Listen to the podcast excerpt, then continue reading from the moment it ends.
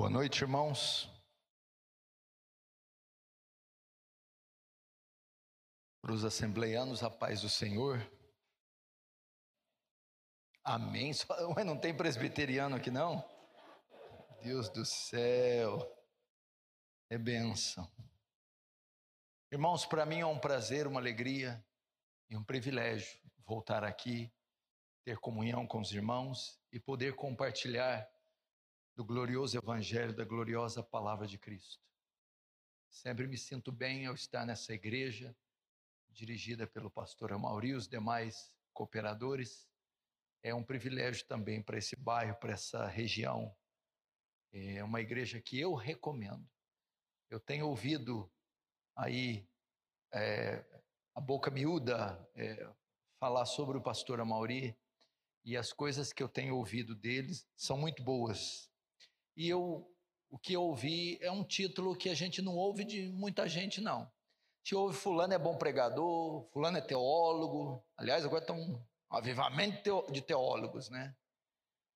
Mas a palavra homem de Deus, ó, é destinada para poucos. Até porque tem poucos. Essa aqui é a grande verdade. E quando eu ouço falar do pastor Amauri, esse é o termo que eles usam para se referir a ele. Então, louve a Deus por isso, louve a Deus pela fidelidade e integridade moral dessa liderança dessa igreja. Amém? Gênesis capítulo 41, abra comigo, por favor.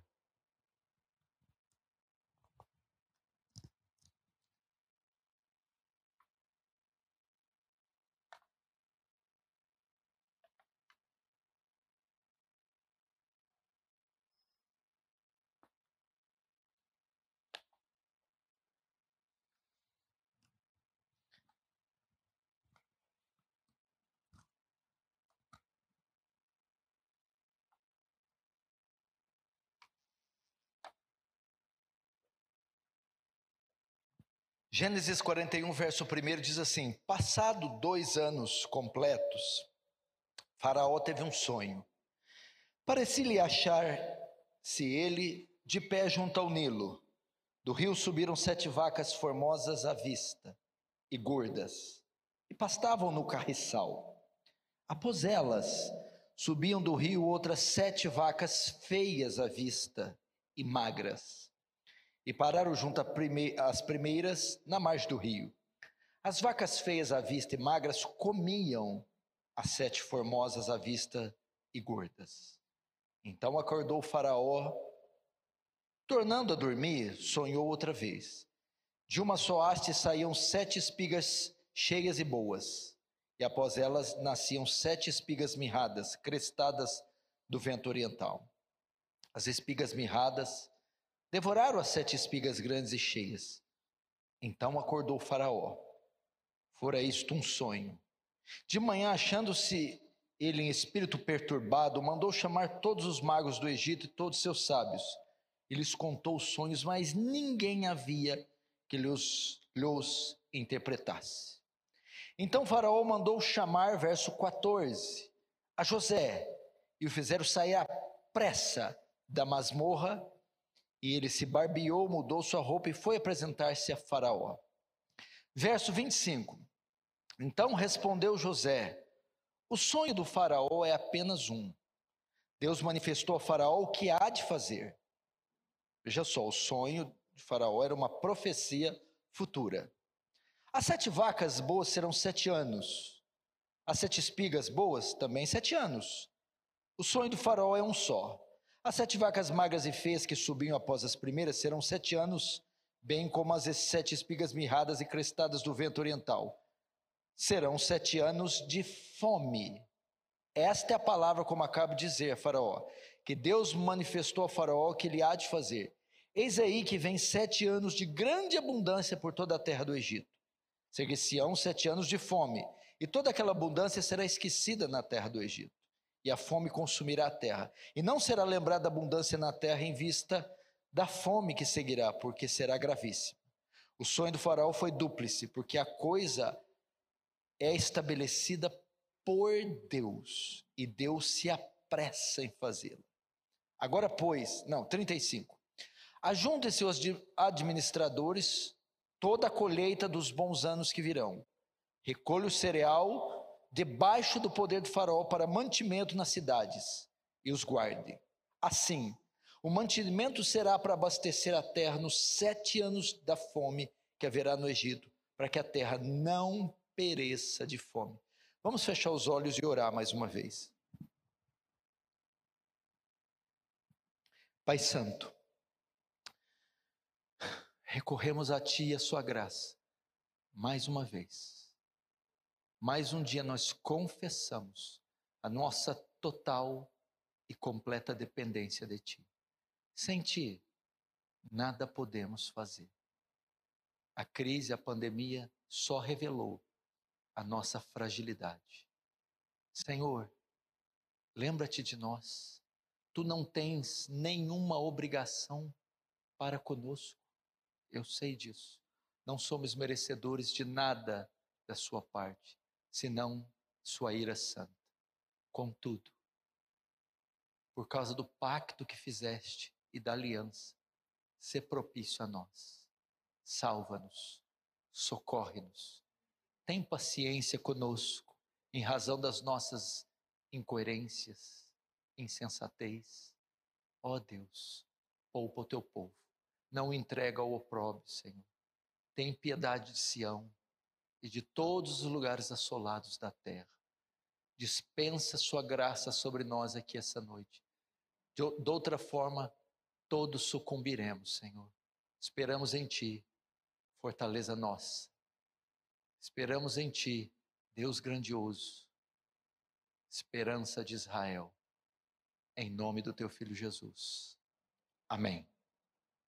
Irmãos, me perdoe, eu mudei o sermão que estava proposto, eu ia falar sobre culto doméstico, culto familiar, culto no lar. Mas me parece que para os, pareceu bem ao Espírito trazer a mensagem que eu vou trazer aqui para vocês. Eu acredito ser uma mensagem profética. Aliás, todo todo texto da Bíblia interpretado adequadamente, pregado sobre a autoridade do Espírito Santo, é uma profecia. Preste atenção, irmãos. A pandemia do coronavírus, já está se estendendo aí para um semestre, de fato, ela já marcou a história e marcou não a história da última década ou do último século, nem dos últimos séculos. Já pode-se dizer que marcou a, a história de toda a humanidade, não por causa da sua letalidade, mas por causa do seu poder de mobilização mundial. Poucas vezes se viu na história algo que paralisasse o planeta Terra inteiro ao mesmo tempo mesmo que mintam a respeito dos números, mesmo que politizem a pandemia e o vírus, mesmo que tirem o foco da doença em si e o coloquem na política, na economia, ele é verdadeiro, ele é real, ele está aí e ele é o causador de essa, esse pandemônio que se tornou o mundo. De maneira que nós entendemos como cristãos que vivem à luz do texto bíblico, da profecia bíblica, que o coronavírus é um sinal escatológico, é um sinal profético acerca do fim. Com isso, não estou dizendo que Jesus vai voltar amanhã. Eu só estou dizendo que ele predisse que regressaria, que o mundo teria uma consumação. E essa consumação dar-se-ia com o seu retorno, da mesma forma, forma que ele veio, que ele voltou para os céus, ele retornaria outra vez para consumar em definitivo a sua obra. Ele não datou com precisão quando faria isso. Entretanto, deixou algumas marcas, sinais, que demonstrariam que este fim estaria próximo. E um deles é pestilências, pestes, epidemias. Entretanto, os sinais do fim são divididos em duas categorias: sinais de iminência e sinais de certeza. O que é sinais de iminência? Sinais que, quando ocorresse, mostrariam que a volta é iminente, ou seja, está rápido, é próxima. E outra categoria, sinais de certeza. Seriam sinais que não necessariamente diriam que ele viria agora, mas garantiriam, trariam a certeza que ele viria. A pandemia do coronavírus está na categoria dos sinais de certeza. Quando olhamos para isso, temos certeza que ele vai voltar. Sinais de iminência: a pregação do evangelho até que o último eleito seja alcançado. O manifestar da apostasia seguido pelo anticristo. Quando isso acontecer, sinal de iminência. O Senhor Jesus está próximo, bem próximo. Então, se o coronavírus, que é um sinal dos maiores dos últimos tempos, que não pode ser ignorado, eu não gosto muito de, de, daquelas pessoas que é só o triunfalismo. Por exemplo, o negócio da morte. Eu nunca vi tanto crente com medo de morrer. Deixa eu dizer uma coisa: só tem duas maneiras de ir para o céu. Só duas. Ou Deus te levar vivo, até hoje só levou dois homens, Elias e Enoque, eu acho que não vai fazer com você. Ou você morrendo, ou te matando. Entendeu? A maneira de ir para o céu é morrer. Ao menos que Cristo volte e nos arrebate, vivos. Mas essa coisa, ai, ai, mas Jesus falou que ia acontecer. Então, se o coronavírus é um sinal, e ele não é o de iminência, ele é o de certeza. E o de certeza aponta para quê? Para o princípio das dores. Que dores são essas? Essas dores, o, o, o autor estava se referindo a um parto, a uma mulher grávida. Quando ele diz que quando você vive essas coisas, que são guerras, rumores de guerras e epidemias, isso não é o fim. Presta atenção para você entender qual associação que eu vou fazer com José. É apenas o princípio das dores. O que significa? O fim é o parto, é dar a luz. A dor é a contração. Quando a mulher tem uma contração, a primeira, Significa que ela vai dar luz naquela hora? Não. É uma certeza. Eu darei a luz. Começou a contração. Mas ainda não é o parto. Então a contração serve para quê? Hum? Se prepara. O filho vem. Entendeu? Nesse sentido, eu quero usar a história de José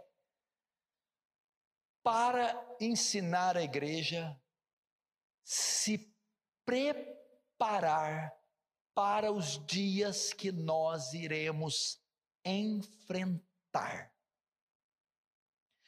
Preste atenção, tudo que nós estamos vendo no cenário político e econômico, no cenário e no cenário acadêmico, científico, religioso aponta para tempos difíceis. E não são necessariamente difíceis para o cidadão comum, serão difíceis para o cidadão celeste, para a igreja, o povo de Deus.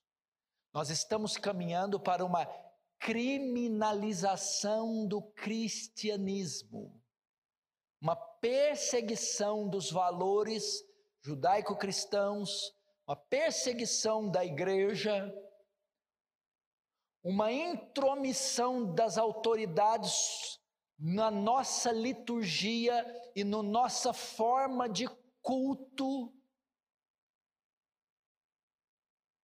Estamos caminhando para uma reinterpretação da Bíblia, já estão dizendo que a Bíblia prega discurso de ódio, então ela precisa ser reinterpretada.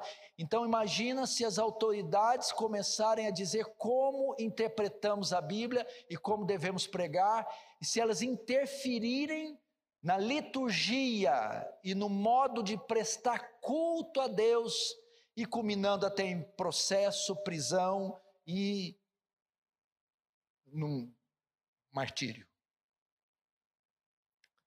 A palavra é essa. Faraó tem um sonho, o sonho é uma profecia. Faraó dorme e sonha com sete espigas magras e sete espigas gordas, sete vacas magras, sete vacas gordas. As magras e feias comem as bonitas e gordas. Ele acorda perplexo, perturbado, e nenhum sábio do Egito consegue interpretar, e diz: tem um hebreu preso, um hebreu no cárcere, que pode revelar. José vem, então José revela a profecia. Faraó, as sete vacas gordas que você sonhou é um período de gigantesca prosperidade, chuvas e abundante colheitas. As sete vacas e espigas magras é um período após esse de muita escassez e fome tão devastadora que nós não nos lembraremos da abundância dos primeiros sete anos. Consciente disso, Faraó, o que você tem que fazer? Que a terra vai ser assolada por uma peste sem precedente e a fome vai devastar a humanidade.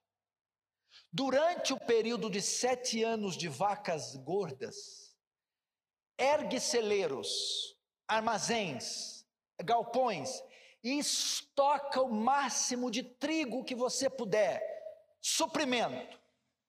Para que então, quando vier o período de vaca magra, a fome, vocês não padeçam, vocês tenham suprimento para suportar. Irmão, o paralelo com Mateus 24 é extraordinário. A Bíblia diz que virá um tempo ruim. Virá um tempo. Essas coisas agora não são o tempo ruim, é o princípio das dores. É um prenúncio. Temos liberdade religiosa, ainda podemos, agora nós tivemos de volta o nosso direito de ir e vir, podemos professar a nossa fé livremente, apesar da crise, os auxílios emergenciais, os empregos estão sendo mantidos, apesar de alguns contaminados, alguns mortos, a, a grande maioria ainda está viva. Nós ainda vivemos com conforto e com tecnologia, apesar desta intempérie. Mas o Senhor Jesus disse que quando olharmos para o coronavírus, ou olharmos para as outras tragédias naturais, ou olharmos para terremotos etc., e, e o aumento de heresias e falsos profetas, isso nos molestaria, causaria em nós algum, algum desconforto e certo pavor. Entretanto, isso não é o fim ainda. Este ainda é um período de vaca gorda, onde nós contamos com liberdade, acesso a canais na, na internet e você vê centenas de pregadores. Você entra na internet e compra centenas de livros bíblicos, dos melhores, ingressa em dezenas de seminários, tem acesso à fé, à escritura, tem liberdade para orar, cultuar a Deus. Entendeu? Mas o Senhor diz que depois desse princípio, então viria um dia mau, multiplicar da iniquidade, o amor se esfriando, traições, odiar-se-ão uns aos outros, trair-se-ão uns aos outros. Por se multiplicar a iniquidade, o amor de quase todos se esfriará. Então o que, que acontece? Nós estamos vendo já que estes sinais que são os princípios das dores, não, não é a dor ainda, não é o parto, está apontando para um período muito difícil que nós entraremos. Vai haver uma recessão econômica tremenda que vai afetar financeiramente o mundo em tudo, e todo, sobretudo o Brasil. Então, muito desemprego está pela frente, racionamento de comida e, e, e, e até fome. Está se desenhando um cenário de perseguição religiosa jamais vista, por mais que ainda há bandeiras defendendo a fé dentro da política o que estão fazendo com o governo, um, um presidente conservador no poder, já contra a fé, imagina quando for um, um, um presidente não conservador. Então a Bíblia diz, irmãos, que passaremos por um tempo difícil que vai culminar na grande tribulação. Perseguição, hostilidade, discriminação, é, é, calúnia, difamação, processo e tantas outras coisas. E qual é o sentido do sonho de Farol interpretado por José? Virão sete anos de vaca magra. Eu não, eu não, podemos dizer isso. Eu não posso levantar aqui. Levanta a mão e toma posse. É tudo céu e vai, conversa. Nós temos que encarar, irmãos nossos estão morrendo sem poder ser velados. Estão de fato perseguindo. Na Califórnia, eles tinham proibido a execução dos cultos, uma vez que cassinos, boates e bares estavam abertos. E John MacArthur se levanta para enfrentar os governantes, dizendo: Nós vamos abrir. Está nítida, flagrante perseguição religiosa. Eles não vão tolerar você falar sobre, eu não posso nem falar o termo, talvez está filmando, sobre a mãe querer deixar, é, a mãe querer tirar o filho antes da hora da barriga, entendeu, né? Ou de casar pessoas que se gostam, que se parecem uma com a outra, muito parecida.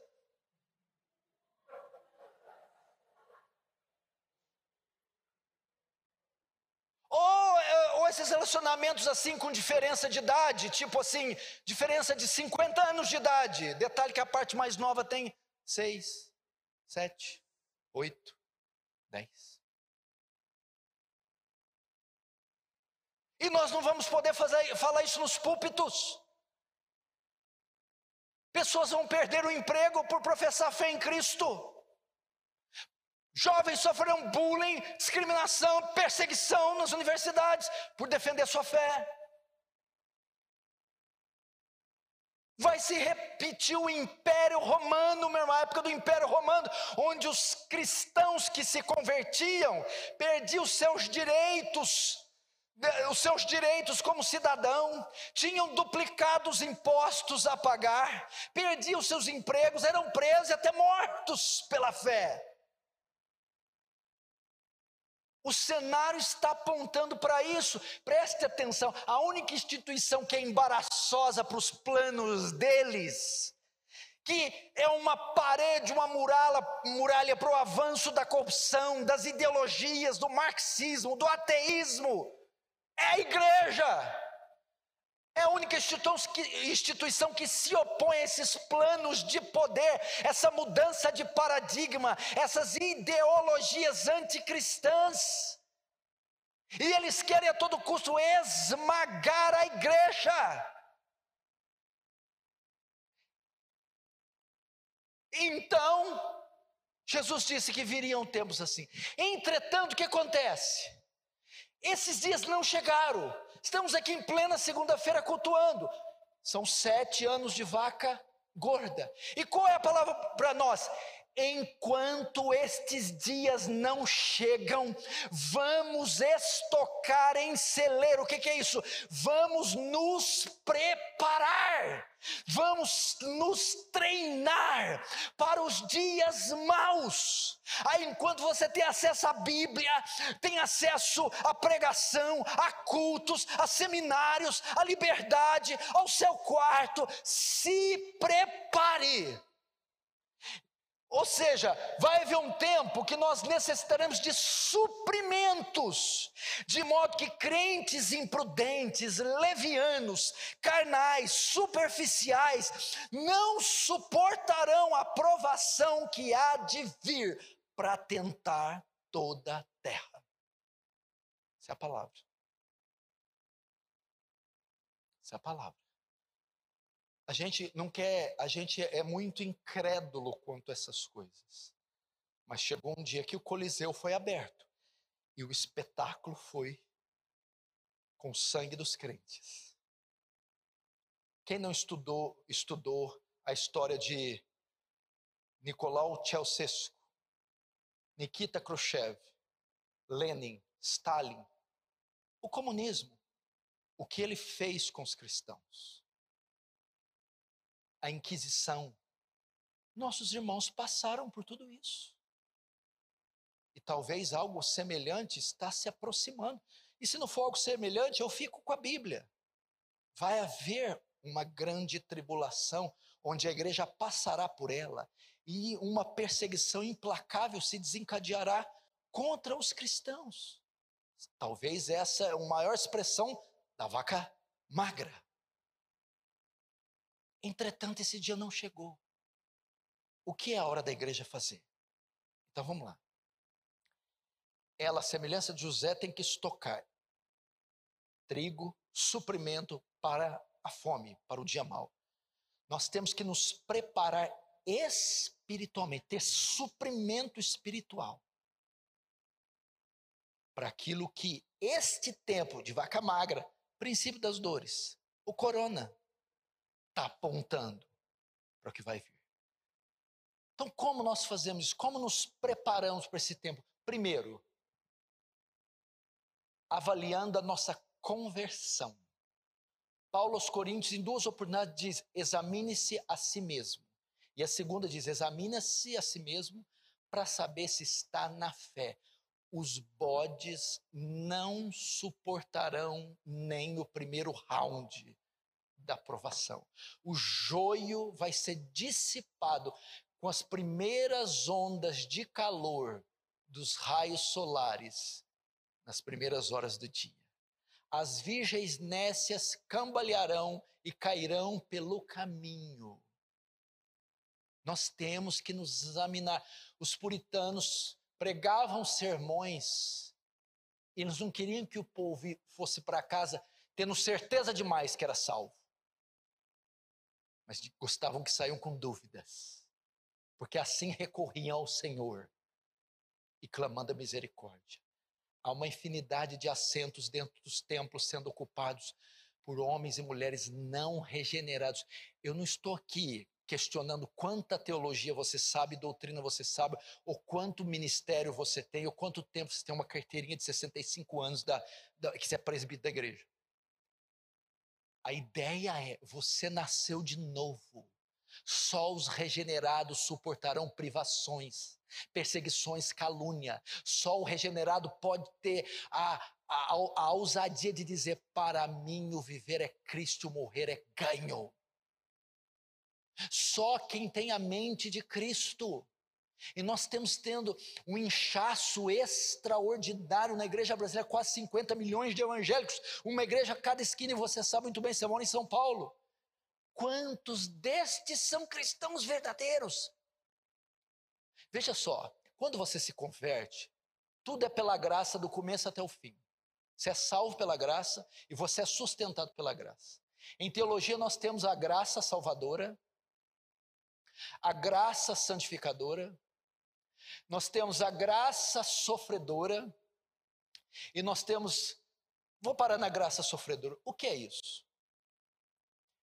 Deus, pela graça, nos salva, pela graça, nos santifica e pela graça nos dá condição de sofrer pelo seu nome, sem murmurar e sem ficar louco, louvando a Deus. E só o redimido possui a graça sofredora e ele consegue entender com louvor, com relação a Cristo, não fosse chamado só para crer, mas também para padecer. Muitos são, muitas são Muitos são os sofrimentos do justo. Muitas são as tribulações, mas o Senhor de todas o livra. Só o crente faz como Paulo aos açoites à meia-noite com Silas, entoando louvores. Só estes. De modo que você precisa avaliar sua salvação, a sua conversão. Examine, se vá para a Bíblia, você tem uma característica de crente. E a salvação é orgânica, irmão, é interna, não é filosófica. Interna. Você tem que ver se os seus se a sua vontade mudou, se você tem uma mente transformada, não é só se frequenta, se você faz todos os votos da religião, não, é se você recebeu uma nova natureza. Isso é, estoca nesse dia. Por quê? mesmo, mesmo para o bode a vaca gorda. Porque o juízo de Deus não chegou ainda para ele. Porque ele ainda está vivo. Porque um, um, a ira de Deus ainda não foi despejada. Porque ele ainda pode invocar o nome do Senhor. E há de ser que todo aquele que invocar o meu nome será salvo. Ah, Segundo, então a primeira maneira de se preparar para esse dia. Porque eu creio na doutrina da perseverança dos santos. Se vai doer ou não, eu não sei esse tempo. Mas uma coisa eu sei: o que Cristo fez por mim, nem a besta, o falso profeta, o anticristo desfaz. Nem a espada romana, nem a, as potestades do inferno, nem as torturas mais hediondas que eu puder atravessar não vão tirar e desfazer o que Cristo fez. Aí você pode cantar Romanos 8, do 31 em diante, mas com uma alegria. Segundo, avaliar a minha vida espiritual. Eu posso ser salvo, mas está vivendo uma vida aquém da que Cristo pretendeu para mim. Eu quero ver quando retornar os cultos, com 100% da, da capacidade, se os irmãos vão se acotovelar na entrada duas horas mais cedo, ávidos pelos cultos, ou vão ter a cara de pau de falar: Pastora Mauri, eu gostei de cultuar em casa. E eu quero que ele devolva no mesmo tom. Gostou, irmã?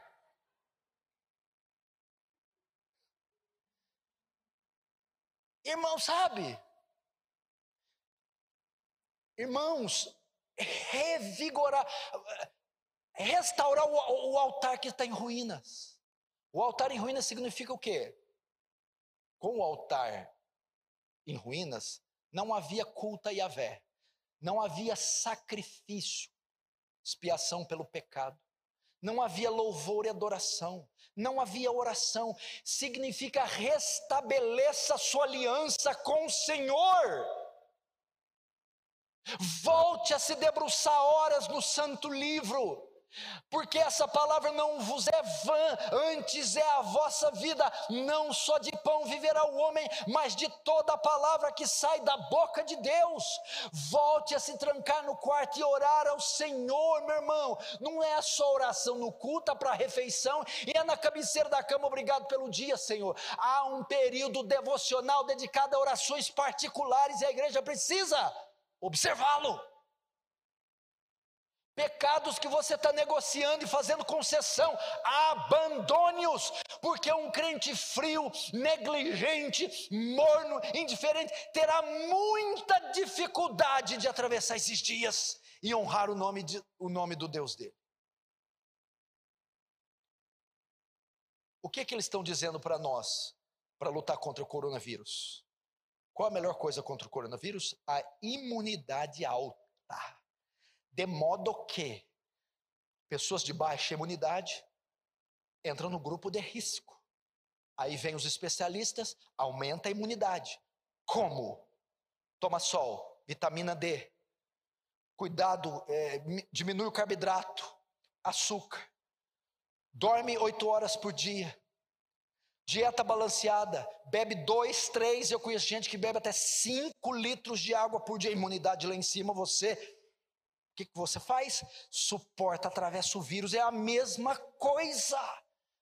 Estamos debaixo de uma peste, a vaca magra, o dia mau, e os crentes de imunidade espiritual baixa serão vítimas, sucumbirão, cairão. Então tem que aumentar a imunidade espiritual para aquilo que está por vir: perseguição, difamação, dificuldade financeira, econômica, de toda sorte. Mas aquele crente que se nutre da palavra, que guarda os olhos da impureza, que santifica seu coração e seu corpo, aquele que homem e mulher de oração terão mais graça e força para suportar esse dia. Terceiro, família. Hum.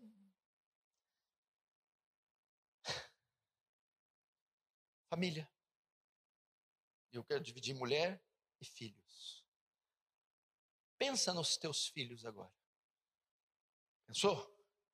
Eles estão preparados para perder as regalias e o conforto que você dá? Estão preparados para ouvir não? Estão preparados para baixar o nível social? Comer menos? Gozar de menos conforto? Estão preparados para perseguição religiosa?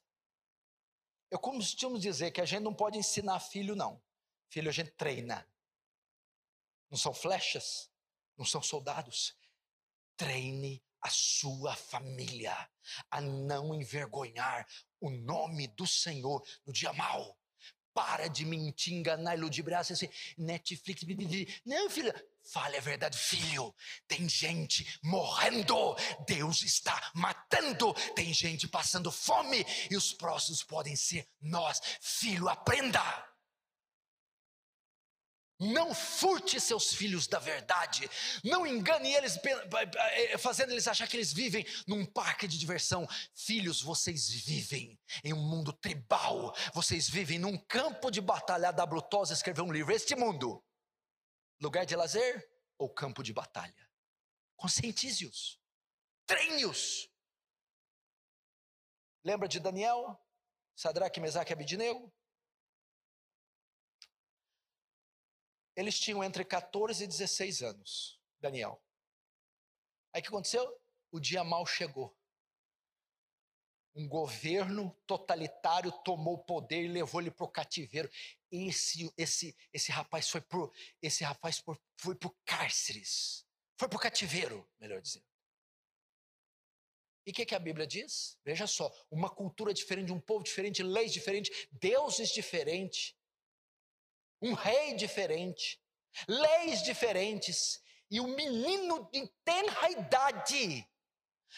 O, o, rei baixou um decreto que vocês têm que se alimentar das iguarias. Ele bateu o pé. Eu não vou e vou te convencer, Aspenas, chefe da guarda, a concordar comigo. Veja só o atrevimento. Irmãos, ele estava confrontando Nabucodonosor, era o Papa Leão X na época de Lutero. Era o homem mais poderoso, cuja a, a, o poder da morte e da vida estava na mão dele. E esse menino com 16 anos, longe dos pais e de qualquer vestígio de Deus, ou de luz, ou de bom, dentro da Babilônia, dentro no, no, no seio dos caldeus, eu não vou comer. E convenceu o rei, me dá 10 dias, nosso semblante vai estar melhor do que deles, vamos comer só legume. Agora, qual a razão de tamanha autoridade? Esse menino está plenamente. Por que, que ele não chorou? Por que, que ele não falou, vou comer isso aqui? Além de estar tá morrendo de medo do, do Nabuco, eu estou morrendo de fome. Daniel capítulo 2. Ele vai orar, ó Deus dos meus pais. Ponto, para aí. Deus dos meus pais, o que eu aprendi com os meus pais, eu fui treinado pelos meus pais, preparado pelos meus pais, forjado pelos meus pais, a jamais negar o meu Deus. Treine os seus filhos com tamanha audácia, tamanha convicção. Olhe para os nossos filhos. Tente se lembrar dos de 12 aos 16. Tente se lembrar. Tente se lembrar. Como é que vão aguentar uma perseguição religiosa? Não sabem lidar com bullying na escola. Se você toma um videogame, eles entram em depressão. Como vão suportar?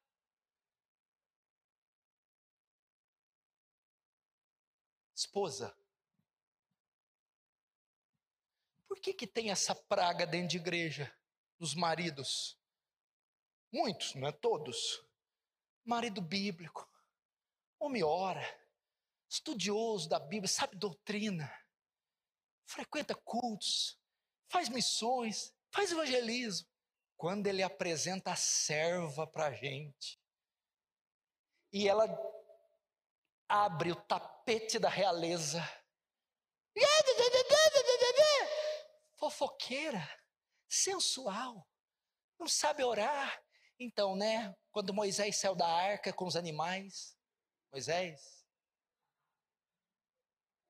vingativa, só quer o cartão, só quer o dinheiro, só quer o shopping. Coitada dessa aí, como é que vai? Ai das grávidas naquele dia e das que amamentarem, é um texto difícil, mas reporta para quê? Haverão pessoas da, haverão pessoas do grupo dos frágeis que terão maior dificuldade nos dias maus. Quando coloca grávidas e que amamentam, Fala de uma perseguição física. Como é que vai fugir com o menino no colo ou com grávida de nove meses? Significa que há uma categoria de pessoas é, mais sensíveis, frágeis, que não suportarão. Maridos, como Cristo atavia a igreja e a prepara para o grande dia, o casamento, Vós, maridos, preparem vossas esposas para este dia, adorne, discipule. Não terceirize o discipulado de mulher e filhos. Não é obrigação do professor de escola dominical, do pastor, do cooperador, do diácono, a salvação e o progresso espiritual de mulheres e filhos, senão do marido. Essas coisas servem? Servem, são ótimas, são apoio a verdadeira batalha é ganha ou perdida dentro de casa. E, o, e grave isso, no seu julgamento, seja pastor, apóstolo ou Messias, a primeira coisa que Deus vai te requerir não é seu ministério, não é igreja, não é um milhão de almas que você cuidou. A primeira coisa, esposa. A segunda, filhos. A terceira, a igreja. Ela vem a reboque. Eu estou pregando aqui fico pesado. Eu saí de minha cidade sexta-feira, estou voltando hoje. E eu estou imaginando a minha mulher e meus dois filhos numa canoa. E eles afogando agora e me gritando. E eu não podendo fazer nada. Eu a quilômetros, papai, papai, meus filhos. E a minha mulher se debatendo na água, tentando salvar. E se eu estivesse presente, eu os tomaria. Eu usei um exemplo físico para fazer o quê? Às vezes precisam do carinho, da minha presença, do meu amor, das minhas orações. Eu estou servindo o mundo inteiro. E talvez Satanás está lá está roubando, saqueando a inocência dos meus filhos, eu não estou lá. Como é que vão passar? Eu não vou perder a minha família e ganhar o mundo. Não. Eu, Billy Graham já só, só teve um. Não. Pastor, mas você vai recusar? Meu amigo, um olhar dos meus filhos fazem eu cancelar uma agenda. Não. Eu já fiquei longe tempo demais. Não vou ficar. Eu já, eu já os decepcionei inúmeras vezes para socorrer igreja e membros. Não, não farei isso mais. Não, não farei. Darei conta dos meus filhos e da minha mulher no dia do julgamento. Claro, o pastor tem que ser dedicado e vamos ser assim. Pode, ser, pode ter certeza, pastor bíblico vai morrer de tanto trabalhar. Entretanto, não negligenciaremos nossa família. Quarto. Então, tô, o dia mal está vindo. vaca magra. Enquanto isso, vaca gorda, estoca. Que isso? Treine, prepare. Primeiro, conversão. Segundo, desenvolvimento espiritual. Terceiro, família, mulher e filhos. Quarto, prepara a tua igreja. Prepara a tua igreja. Como é que está a tua igreja? Oficial, pastor, diácono, obreiro, presbítero, quem está me vendo pela internet. Prepara a tua igreja. Não minta para ela. Sim, somos mais que vencedores. Essa coisa toda você sabe. Eu não estou ignorando isso. Entretanto, não, irmão, o que vai me dar arrepios e calafrios no dia do julgamento é que essa horda de falsos profetas vão estar de um lado e todos os seus milhares e milhões de fiéis do outro. Há um fio de descer para o inferno, todos condenados, e, e gritarão aos urros, dizendo: Vocês nos enganaram, vocês mentiram para nós, vocês disseram paz, paz, e não tinha paz, vocês não nos, não, não nos advertiram do perigo, da ira, do juízo, da condenação, do inferno, vocês disseram que prosperidade financeira, que saúde física era sinônimo de aceitação divina, agora estamos aqui fadados ao lago de fogo. Nós, pastores bíblicos, entretanto, não faremos assim. Não prometeremos o céu aqui na terra para a igreja. Não encobriremos deles o que os santos profetas falaram, o que os santos apóstolos profetizaram, e que dois mil anos de história da igreja, que vai de Agostinho a Dr. Martin Lloyd Jones, ensinaram. Quando Paulo fala em todas essas coisas, somos mais que vencedores. Ele não está dizendo você é vencedor lá na escola porque você tem você, você tirou a melhor nota. Você é vencedor na universidade porque você tem a vice-reitoria. Vencedor no emprego porque você o cargo de chefia. Não, não. Ele está dizendo que sobre a morte, a peste, a perseguição, sobre a culpa, a acusação, a condenação, em todas essas instâncias, nós vencemos e ninguém pode desfazer o que Cristo fez. Nem o diabo, nem o político, nem a peste, nem a fome, nem o perigo, 10, espada nada. Já prevalecemos contra essas coisas. Prepara a tua igreja. Diga a ela. E como é que prepara? Simples. Dá isso aqui para ela. Bíblia na igreja. Bíblia. Pastor, os irmãos estavam falando ali. 31 cultos no lar. Essa programação de batalha espiritual os jovens estavam falando de ensinar os outros jovens sobre seitas heresias. Bíblia.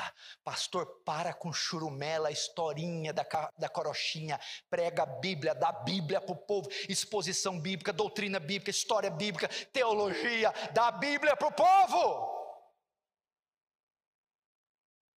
que mais? Oração. Estimula o povo a orar. Faz reunião de oração. Estamos impedidos por causa da pandemia. Mas orar Orai sem cessar, vigiai e orai, porque na verdade o espírito está pronto, mas a carne, a carne é fraca. Vigiai e orai para que os vossos corações não se carreguem das glutonarias, bebedeiras e os cuidados dessa vida e venha sobre vós de improviso aquele dia. Treine a sua igreja. Treine a sua igreja a quê? A ser generosa. Sabe por que a pandemia veio? Para ensinar a igreja a exercitar e exercer a misericórdia. Você tem dois? Dá para um que não tem nenhum. Você tem 100, dá 50 para o outro. Divide, divide seu tempo, divide sua disposição, divide seus sentimentos, divide seus dons, divida com o próximo. Treine a igreja. Aí o que, que acontece? Faraó atendeu a ordem de José. Então os sete anos vieram, construíram celeiros, estocou, estocou, estocou. Passaram os sete anos, veio a peste, veio a grande tribulação, veio o dia mau. O que aconteceu? Toda a terra foi assolada, mas o Egito continuou de pé, de modo que José dava de comer às nações. Se prepare agora. Ó, se você chegar em casa, você pode ler 100 capítulos da Bíblia sem ninguém te molestar. Você pode entrar e ver escolher 100 sermões dos mais variados. Você pode ajoelhar e orar o tempo que você quiser. Você pode evangelizar quem você quiser. Você pode abrir a geladeira e ainda escolher o que você come. Você pode deitar numa cama com edredom limpo e quentinho. E amanhã você tem o direito de escolher onde você quer ir. Então, enquanto você tem todos esses recursos graciosos nas mãos, invista em você, no tocante à sua vida espiritual, salvação, desenvolvimento espiritual, mulher e filhos e igreja. Quando o dia mal vier, a semelhança de José, estaremos preparados. Amém, irmãos? Quem crê nisso diz amém. Feche os olhos então, curva a sua cabeça. Ore agora ao Senhor. Faz uma oração um pouco mais quebrantada, mais fervorosa.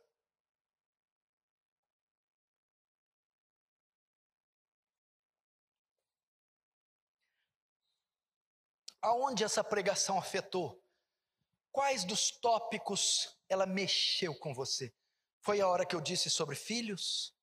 Então chore por eles. Foi a hora que eu disse sobre a esposa ou o marido? Então chore por eles. Foi quando eu disse da conversão e você disse: Eu tenho medo de ser bode, joio. Ore por isso. Foi pela congregação? Ore por ela. Pelo seu desenvolvimento espiritual? Não titubie, Ore, ore. Senhor, enquanto eu disponho de recursos, tempo, privilégio, Senhor, ajuda-me me preparar, me treina, Senhor, me amadurece, Senhor. Eu não sei o que o mundo espera daqui dois, três, dez, vinte anos, mas eu sei que algo está conspirando contra o ungido e o povo do Senhor. Oh Deus, que não venhamos envergonhar teu nome. Oh Deus, prepara a tua igreja, o teu povo, Senhor. Que a nossa fé esteja alicerçada em Ti, nas Tuas promessas. Oh Senhor, queremos ser treinados. Ajuda-nos. Ajuda-nos a treinar, discipular, evangelizar nossos filhos. Ajuda a treinar nossas esposas, amá-las, cuidar delas. Ó oh Deus, ajuda-nos buscar o caminho da salvação. Para no dia mal, Senhor, não te negarmos. Ajuda a desenvolver a nossa vida espiritual, Senhor. Ajuda, Senhor. Ajuda, Senhor. Ore, meu irmão.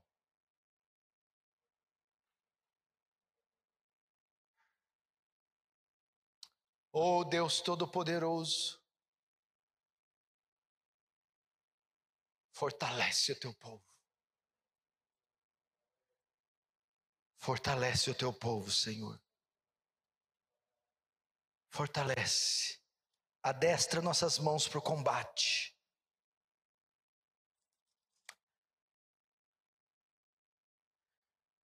Em nome de Jesus. Amém. Irmãos, eu vou terminar com esse texto para encorajar você. Você não esmorecer. Presta atenção. Por que guardaste a palavra da minha perseverança, fidelidade, salvação, também eu, o Senhor, te guardarei da hora da provação que há de vir sobre o mundo inteiro para experimentar os que habitam sobre a terra. Sabe qual é essa promessa? Não está dizendo que vai nos guardar da provação impedindo que ela venha. Ele está dizendo assim: para os crentes fiéis, eu prometo sustentá-los, consolá-los, fortalecê-los. no momento da provação. Fiquem tranquilos, ele até deixa você ser jogado na fornalha, mas ele entra contigo, dá a mão para você e caminha contigo dentro do fogo, porque o quarto homem é o Senhor Jesus Cristo. Por isso não temas. Amém? Que Deus abençoe vocês e que estejamos prontos porque der e vier. Graças a Deus que nos dá vitória por meio de Cristo Jesus. Amém?